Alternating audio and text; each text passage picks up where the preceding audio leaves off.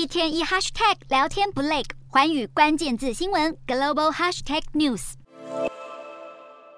民众聚集在唐宁街外，看到新首相苏纳克的坐车，有的人欢呼迎接，有的人给予嘘声。苏纳克在二十五号就任首相，成为英国今年以来第三位首相。而苏纳克抵达唐宁街后，立刻发表第一场全国演说。苏纳克也强调自己不会光说不练，会用行动团结英国，并承诺会日以继夜服务人民。他也准备好带领国家走向未来，把人民的需求置于政治之上，并且将会打造一个保守党历代最出色的政府。而对于英国新首相正式就任，各国政府也送上祝福。美国总统拜登在推特贴文说，期待和苏纳克在对全球安全繁荣攸关重大的问题上扩大两国合作。乌克兰总统泽伦斯基也发文表示，准备继续加强英乌战略伙伴关系。法国总统马克宏则是表示，将一同继续努力，以应对此刻的挑战。而同样刚上任的意大利总理梅洛尼表示，他渴望与苏纳克合作，因应共同挑战，并维护共同的自由和民主价值观念。另外，比利时、印度还有欧盟执委会主席范德莱恩也都发文致意。而中国外交部也表示，希望两国关系可以沿着正确轨道前进。不过，俄罗斯对苏纳克可就没这么友善。各国对于苏纳克上任都抱不同期盼，而对苏纳克来说，现在首要任务就是稳定英国经济和政治，完成英国民众对他的期望。